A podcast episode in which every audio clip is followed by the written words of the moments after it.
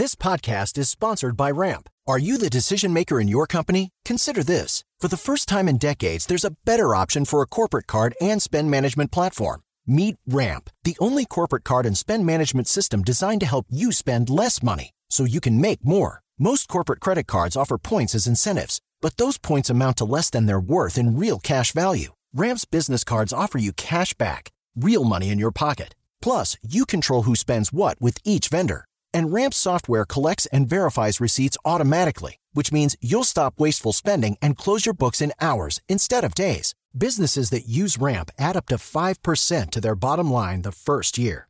If you're a decision maker, adding Ramp could be one of the best decisions you've ever made.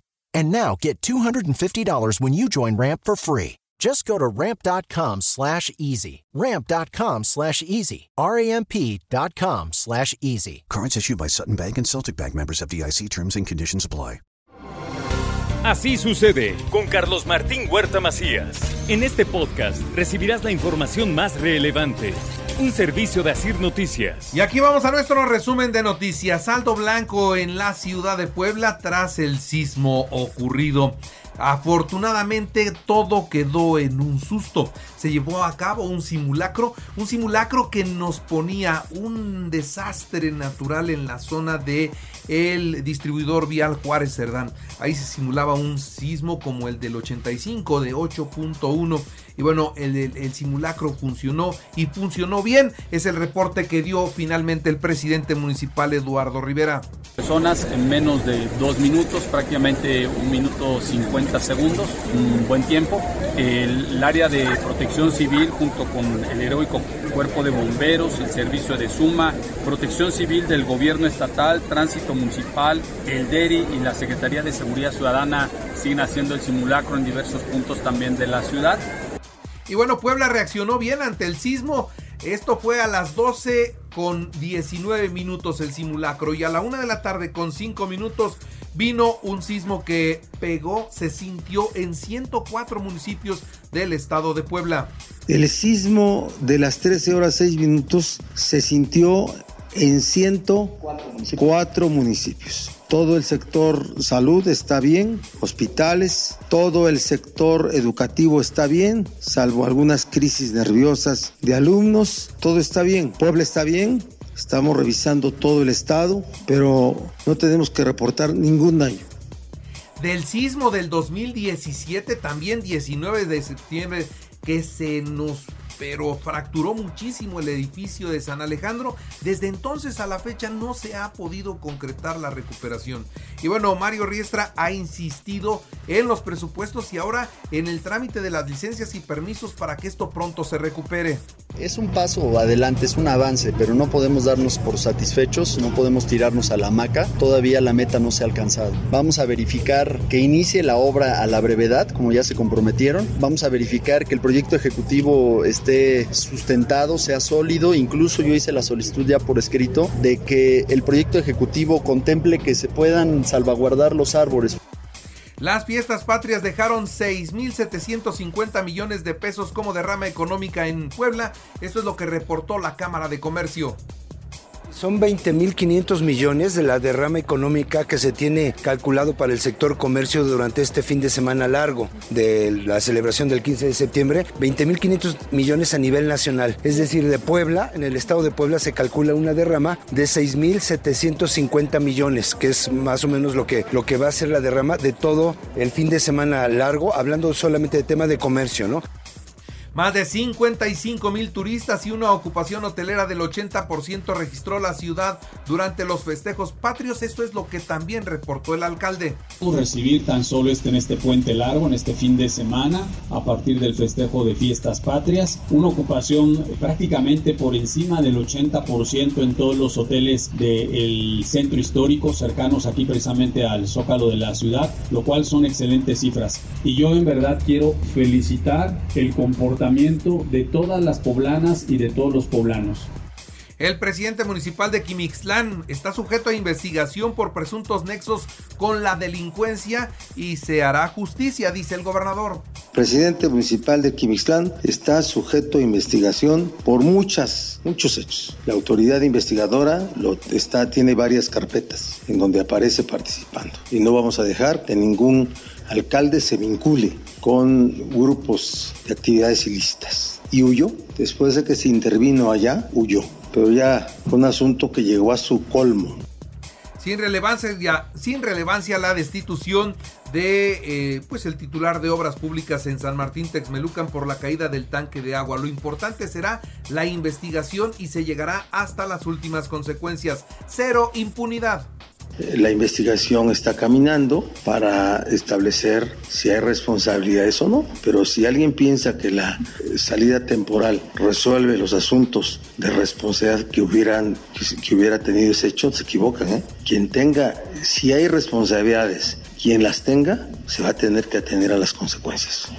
La escala invade territorio en cobros y licencias de Puebla. Esto lo denuncia una vez más el presidente municipal que se da entre eh, los trabajadores y algunos asistentes es que se desencadena este hecho lamentable, en donde nosotros como primeros respondientes intervenimos y posteriormente la Fiscalía, como debe de ser, para su proceso de desahogo e investigación.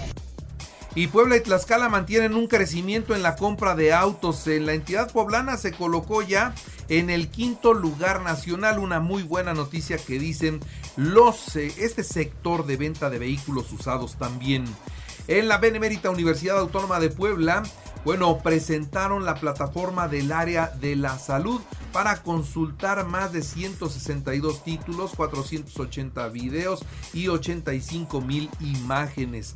En otros temas, en Cuautlancingo se llevará a cabo el primer festival de la cerveza. Habrá conciertos, lucha libre y exposiciones.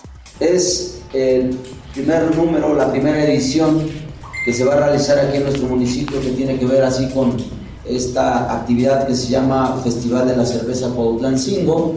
Obviamente lo que buscamos en primer lugar, darle a conocer a los municipios vecinos que aquí en nuestro municipio, por ejemplo, se produce una cerveza artesanal.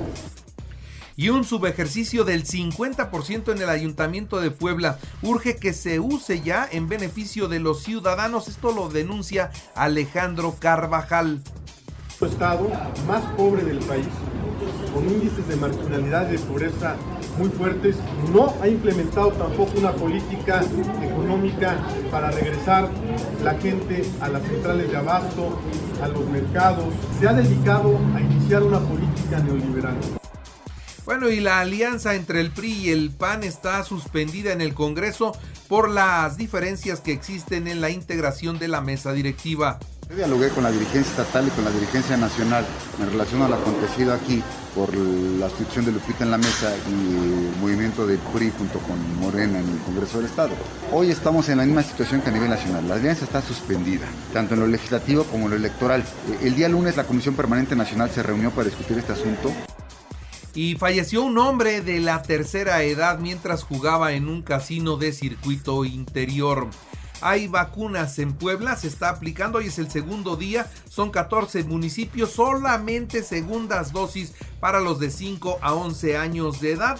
Hay 43 módulos de vacunación, 6 se encuentran en la capital. 9 hasta el jueves 22 va a ser las segundas dosis para el grupo etario de 5 años a 11 años, 11 meses. En Puebla capital y 14 municipios. Vamos a estar en Atlisco, Chautzingo, Coronango, Cuautlancingo, Las Cholulas, eh, San Martín Texmelucan, Tlahuapan, Puebla capital. Ahora le actualizo los datos COVID, 50 nuevos contagios durante todo el fin de semana, no hubo muertos, solamente 9 personas están hospitalizadas y ninguno de ellos está grave. Ahora revisemos la información nacional e internacional. El sismo de ayer, 7.7 magnitud, detectado al sur de Cualcomán, Michoacán. A la una de la tarde con cinco minutos se registró y afectó a Colima, Michoacán y Jalisco principalmente, de acuerdo con los reportes preliminares. Hay dos muertos en Colima. La gobernadora de esa entidad reportó también tres personas lesionadas. El presidente de México informó que el municipio de Coalcomán, Michoacán, sufrió daños materiales tras el sismo y se reportan daños en un hospital especialmente. Una eh, pues situación que en la Ciudad de México se reporta es de daños en 20 inmuebles, cuatro de ellos con daños medios y el resto con daños menores. El sismo sorprendió a familias en el colegio Repsamen que estaban en la misa recordando la tragedia del 2017, bueno, pues lo sorprendió y les volvió a temblar con un nerviosismo tremendo en esta institución. Cerraron un puente de Interlomas por el sismo, se están revisando tres puentes concretamente para saber si están en condiciones de continuar o si hay que cambiarlos para poder ofrecer una mayor seguridad a quienes por ahí transiten. Esto es en la zona metropolitana de México. Expertos del Servicio Sismológico Nacional advierten que la coincidencia de fechas en los sismos registrada en septiembre merece abrir una nueva línea de investigación científica porque más del 25% de los sismos que se han tenido desde el 85 a la fecha han tocado en el mes de septiembre y tres veces el 19 de septiembre, 85, 2017 y 2022. Claudia Sheinbaum informó que son cinco los edificios acordonados, son edificios públicos los que tienen que estar en revisión. En otros temas, dejando el sismo, la tormenta tropical Madeleine se desplaza frente a las costas de Jalisco y Baja California y bueno, va hacia el oeste noreste. En otros temas, me gustaría ir al infierno para ver cuántos hipócritas me encuentro, dijo el presidente de la República por todas las especulaciones que otra vez se han hecho sobre su estado de salud. Y en medio de las negaciones, cabildeos y jaloneos para aprobar la reforma que impulsa la bancada del tricolor en la Cámara de Diputados sobre la Guardia Nacional, la dirigencia nacional del PRI, encabezada por Alejandro Moreno, aseguró que han mantenido comunicación con algunos senadores, pero sostiene que su decisión será respetada. Y tras la extinción de 109 fondos el 40.8% de estos dineros, de estos recursos, se destinaron al tren Maya. Esto es lo que se confirma desde el gobierno. ¿Y qué cree que le pasó a Ken Salazar? Yo no sé si se confundió, si se equivocó o si lo dijo con alguna intención. Ken Salazar, el embajador de los Estados Unidos en México, le dijo presidenta a Claudia Sheinbaum. Hay nada más el error, la equivocación o la jiribilla. En eh, información del Reino Unido dieron el último adiós a la reina Isabel II. El funeral de Estado con la presencia de la familia británica, jefes de Estado y números de numerosos países, primeros ministros, reyes y príncipes se concluyó saliendo de la abadía de Westminster en el centro de Londres y llegando al castillo de Windsor. El ataúd de la soberana recorrió en procesión las calles del centro de la capital británica. Fueron más de 30 kilómetros durante una hora. Más de 3.000 militares de diversos cuerpos y regimientos desfilaron en el cortejo fúnebre. Dos mil dignatarios e invitados acudieron a la abadía de Westminster para el funeral de Estado, incluyendo el rey Carlos III y otros miembros de la familia real, así como líderes mundiales, incluyendo el presidente de los Estados Unidos, Joe Biden, el presidente de Francia también ahí estuvo.